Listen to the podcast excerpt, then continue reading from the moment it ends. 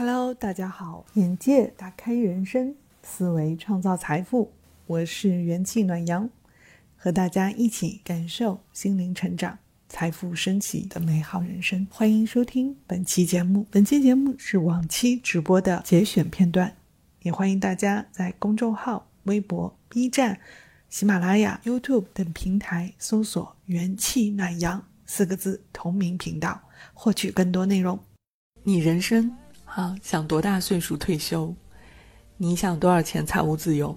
你退休的时候，你希望过上什么样的生活？实际上是三四十年前吧，一位慈善家，一位亿万富翁啊，这个人名字呢叫 Alan Brown，就当时安排了一次午餐，跟一个非常年轻的小男生聊天。然后在他十几岁的时候，实际上他高中都没毕业啊，高中就肄业了。所以，我们直播间很多朋友觉得自己不优秀，觉得不好。你们可以听听他的故事。这个人啊，十九岁就一直就混呐，就在就在他社会上天天吃吃喝喝，啊，就是玩儿。然后就由这顿饭呢，啊，当时现场这个叫 Alan Brown 的人呢，就问了他这三个问题：你有什么目标吗？你想多大退休呢？啊？这就是我在昨天节目里面问大家的三个问题，啊，然后这个这个年轻人呢叫 John，那 John 呢，他在他十九岁的时候啊遇见了这个亿万富翁呢，也是一个著名的慈善家，他们两个呢就吃了一顿饭，那吃了一顿饭呢，这个在饭桌上呢，这个这个叫 Alan Brown 的这个人呢，就给他问了他就我昨天问大家的这三个问题。然后呢，他就回家把这个表格啊，呃，思考了一下目标，就就填写完了。这个 Alan Brown 呢，在填写完他的人生目标，他想要四十五岁退休，他想要五百万美金，啊，他想要买一辆奔驰，想买一间大房子，还希望就是啊，就想环游世界。然后他当时就把这些啊，他的人生状态和未来期待的生活方式写下来了。那这个啊，Alan Brown 的这位亿万富翁呢，就后来就拿着这些他的答案看了一遍，就问了范问他啊，这句话也是我今天想要问问大家的。如果你们真的认真，昨天花了时间去思考这三个你的人生未来期待的生活状态的话，你想达成你现在所写下的、所思考的人生生活目标，你是想？你仅仅是为了兴趣达成，还是为了完成一种承诺？啊，这是一个很重要的问题。第二个呢，就是你要有多少钱财务自由？你觉得你可以退休？第三个是呢，啊，你们觉得你们的生活状态要达到什么样的未来期待？要什么样的房子、车子？所以我鼓励大家不要觉得自己的想法有多愚蠢，每个人都有愚蠢的想法。啊，每个人都有，谁也不一定比谁都聪明，但是你敢于展现自己，不怕，就是我们可以就事讨讨论啊。其实，嗯，做媒体就是这样的啊。做媒体其实包括我每天给大家开直播，你说我一定说的话都是正确的吗？啊，当你们在填写目标的时候，这个问题就是，你们认为你是因为这些目标，你的人生状态，你认为？你想达成人生状态，这个用英文它的原话就是 “Are you interested, or are you committed？” 就是你是只是感兴趣呢，还是说我一定要成为这样的人？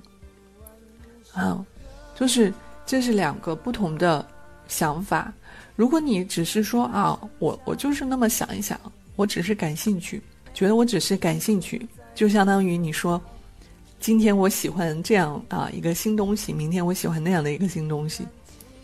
当你的答案是为了感兴趣的话，那你们就有足够的理由去随时停止你们的目标前进。也就是说，你们可以随时有各种各样的理由啊停止和暂停你们朝这个目标奔去。但是如果呢，你们说我是想要完成这样的承诺。啊，完成这样的承诺的时候，你会发现你所有的思维方式、所有的行为方式都会发生变化。啊，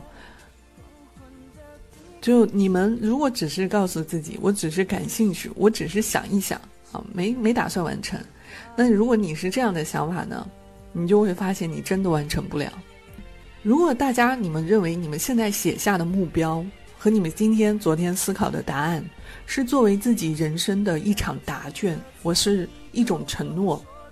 我跟大家要讲一讲啊，我们常常说。特别我们直播间很多人的性格类型都是这样的，不敢说大话，很怕自己话说出去了，我自己做不到，我觉得我不如收着一点。嗯，就就相当于大家经常讲，哎呀，我这个人很笨的，哎，你千万不要，嗯，我这个人一点都不聪明的。呃，commitment，你说他承诺吧，就是你要自己对自己人生的一种期待吧。但是我们人其实很多时候啊，我们觉得好像说一些大话，好像是一种吹牛。我们在经常在男生喝喝酒吃饭的时候，经常会听别人。嗯，我跟大家讲一讲吹牛的区别啊。如果你只是说一说不行动，哎，这个事情叫吹牛。但是如果你吹牛，然后最后用实行动验证了你当初说的话。这个就不是吹牛了，啊，这个反而是你人生大大不同的区别。这就是成功的人和普通人最大的区别。他我们都会敢想，都会敢说，但是区别在于什么呢？在于一个是行动，验证自己当初说的大话。所以鼓励大家说大话，但是我们现在很多人说：“哎呀，你这个人不要吹牛。”但实际上不是说。第一部分不要吹牛，而恰恰是在第二部分，你有没有真正的行动？因为我们的大脑的潜意识会束缚着你的情绪和决定，啊，这才是我想讲的核心。如果你的大脑的意识认为我这辈子都达不到，嗯，那你可能你这辈子真的就达不到。啊，还有就是很多人说我这辈子，嗯，就这样了，嗯，你如果大脑不断的在。刻画和强化这样的意识的时候，你的大脑就会这样认为：你的身体、你的情绪、你的行为习惯、思维方式，全部都会按照你的潜意识进行配合，配合你的人生表演。你们每天早上醒过来的时候，刚刚开始就一醒来，很多人第一就反应：今天我我肯定过得不开心。你就立刻你们看到一件事情，比如说你们很多人看到。某个老师就脑子里第一是反应就是我很我很不喜欢他，啊，你第一次就每一次的这种刻画，都会提醒自己你又有多讨厌这个人啊。包括你们现在啊，你们脑子里面对很多事情的烦恼，比如说很多朋友的原生家庭跟父母之间的这种焦灼啊啊痛苦啊，包括你们跟某个人之间的这种纠纷啊争执啊这些烦恼。它一旦在你大脑里面进行刻画的话，就相当于成为你们大脑的记忆回路。记忆回路像什么？就是特定的路，比如说你们每天上学到回家的路，总是走那条路的话，你每天闭着眼，你都觉得你回家的啊路径都是习惯的，啊，或者说有的朋友说，那我回家有三条路，我今天走 A A 线，明天走 B 线，后天走 C 线，啊，包括你们上下班都是这样的。你们走路都会走习惯的那条路啊，你们就莫名其妙的就会走到那条路上。你们能理解我说的话吗？你们哪怕就是跟别人啊闭着眼打电话，就是你闭着眼，就是你在打电话啊，跟人聊着天啊，你都知道你回家的路径是怎么走的。我们回家走路啊，包括你们上学路、上班的这条路啊，平时你你都不用导航，也不用地图，也不用看的啊，就是闭着眼就走了。为什么？你已经习惯了这个路径了。你们会发现，你们自己如果开始自我觉察自己的行为特点的话，你所有的特点都是固定行为的。比如说，你吃饭，可能就是喜欢先喝汤后吃米饭，或者说有的人吃饭，我就要吃先吃菜后吃米饭。有的人可能第一口先吃饭后吃菜，就是你们都是莫名其妙的这些行行为，你会发现，你会出现在你们每个人身上。为什么？因为你大脑所记录的都是你过往的记忆，然后它会逐渐的变成你的行为，你的行为就慢慢的影响到你整个人，成为你的个人标签。所以这也是在行业里面为什么强调让大家要做刻意练习。其实刻意练习的核心就是让你大脑本来没有产生这方面的记忆的时候，你要经过强化练习，让它开始记忆。比如说你们运动这件事儿，当你们每天开始运动，你的大脑开始刻画，嗯，运动很简单嘛，我很喜欢运动嘛。运动让我很开心。当你开始刻画这样的记忆的时候，你的大脑里面、你的行为、你的身体都会发生着变化。当你开始发生变化的话，你会对运动这个事情都会发生不同的情绪状态。像以前你就觉得哇，运动太难了，我太懒了，我做不到。运动我好麻烦啊，我这个人就是很懒，我做不到。你会发现，你这样的思维方式实际上就是长期刻画了你的行为。当我们每天早上醒来，你们的一天大脑开始苏醒的时候，其实我们就开始进入到我们的记忆流程了。这就相当于我们的计算机啊进行编程是一模一样的。因为你这些记忆啊，都会特定的跟着你之前的情绪和过往经验的产物。说一个最简单的一个例子啊，我们直播间如果朋友啊，你们有谈恋爱的经验，只要你们谈过恋爱，然后分手了。你会发现，你去到一个城市，你刚刚失恋的时候，你去到一个城市，你看到的、想到的都是跟那个人的记忆。你会发现啊，你们看到特定的物品啊，想到了是那个人送你的某某样东西和他相关的记忆。去了这家餐馆，你会想到跟那个人曾经来吃饭的记忆。啊，其实你们发现，我们的记忆是跟特定的人、情绪、场景，他所过往的经验的产物。所以，如果这个记忆是让你感觉美好的啊，那你就很开心；那如果你的记忆给你的是不美好的，你们就会感觉到痛苦和悲伤。所以，我们直播间很多朋友，如果是小的时候原生家庭啊，给你很留下不好的记忆，你们多多少少都会对家庭、婚姻是有悲观的情绪的。为什么？他因为你已经训练了自己的大脑记忆、脑回路，长期进入到一个这样的一个既定模式。你就你想到家庭，就是不好的，因为你看到的更多的都是不好的地方，吵架、打架，啊，冷战，啊，或者说父母这种恶毒的这种打压，你们看到的都是这一面的时候，你的大脑里面是没有婚姻美好的一面的，你没有这样的记忆的，包括你们对原生家庭觉得孩子的成长都是很痛苦的，啊，那是因为你的大脑里面其实就从来没有见过幸福的孩子是怎么成长的。那你能不能变化呢？可以变化，因为你的大脑的脑回路，你要进行一个扭转啊！你的想法和感受，它会创造出你的现状。就是你们，所以这也是为什么我昨天在节目中问大家的三个问题很重要。因为当你对人生有期许的时候，你希望自己进入一个什么样的状态？你希望自己过幸福、开心的一生？你希望自己得到美满的家庭？啊，你希望自己啊，嗯，优秀的，嗯，退休前我可以做一些对这个世界有影响的事情。当你开始产生这样的期许啊、希望的时候，你对人生的整个的所有你现在做的事情都不一样了。其实这个，换一句话说呢，就是你们通过这样的对未来有期许，来帮助你找到你的使命感。可能刚刚开始你觉得这只是一个目标。但实际上，它会引导你找到你这一生的使命感。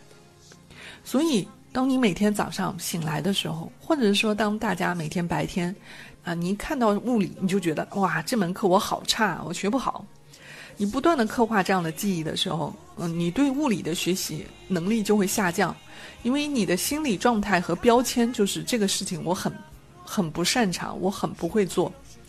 但是，当你们开始逐渐的去除标签化，啊，比如说你慢慢的让自己先冷静下来，啊，你要先告诉自己，我这个事情就是空白的一张纸，我要重新刷新我的程序，啊，你们要有对自己不擅长的、不喜欢的事情，啊，越越冷静的思考它，越客观的去对待它，你会收到的回报会越不一样，因为你们过去的记忆迟早就会变成你的未来。为什么呢？你越担心的一件事，这是我在微博中和节目中经常说的一句话。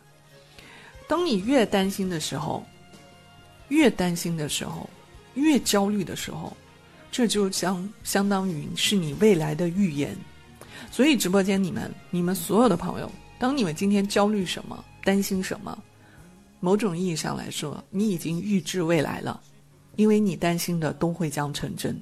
这个不管是从科学的角度还是不科学的角度，都会让大家得到这个答案。为什么？啊，科学角度里面很多定律实际上都是这样的。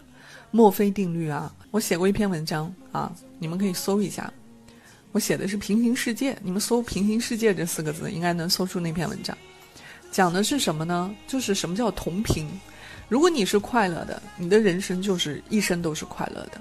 如果你整天担心的都是烦恼、悲伤，我这个人好悲惨，啊，我我觉得这个世界啊就是这么黑暗，那真的你的未来人生就会等待着你的就是黑暗、悲伤，啊，难过的一生。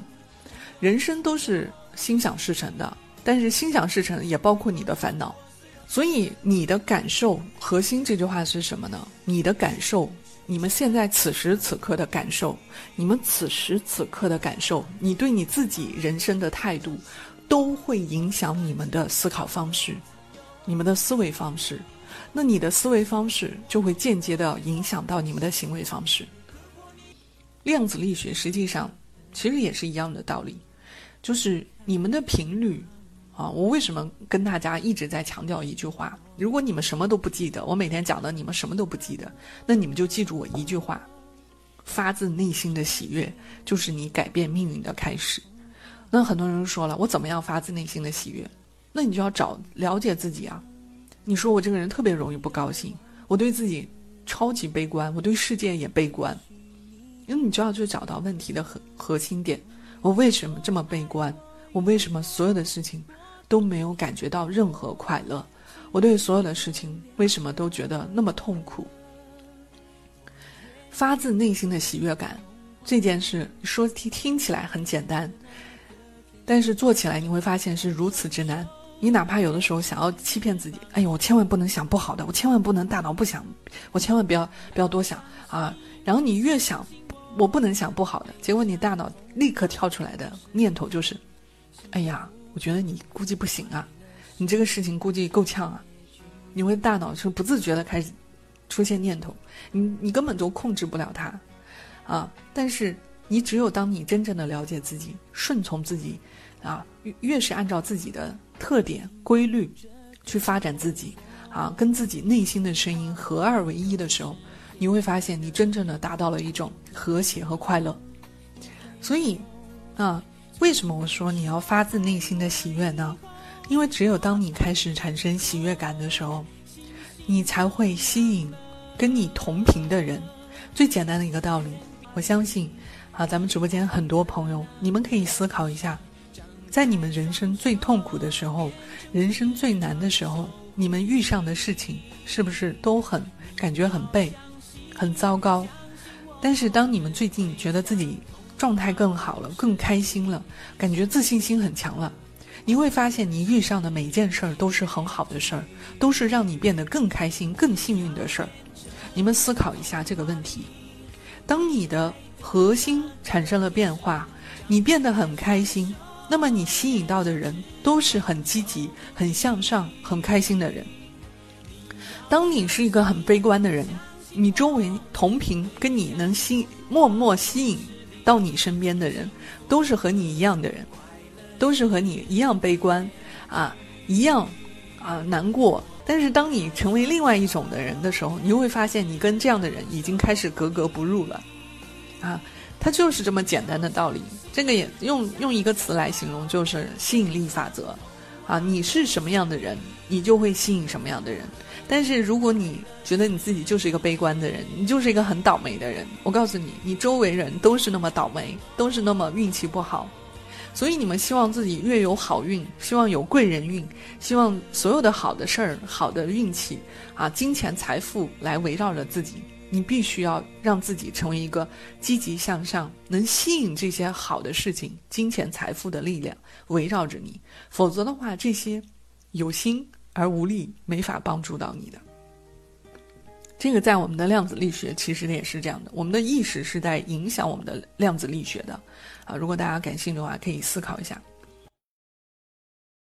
谢谢大家的收听，今天我们就到这里，也欢迎大家多多点赞、评论，告诉我你听完节目对你有什么样的启发和感受，也会帮助我和提醒我在以后的节目中做出你想听的、适合你的内容。所以，想要了解更多，也欢迎大家在我的公众号“想欢我的朋友”也可以添加我的微信，加入我们的群，可以跟我预约一对一咨询。希望我可以成为你人生路上的助推器。期待我们的下次见面。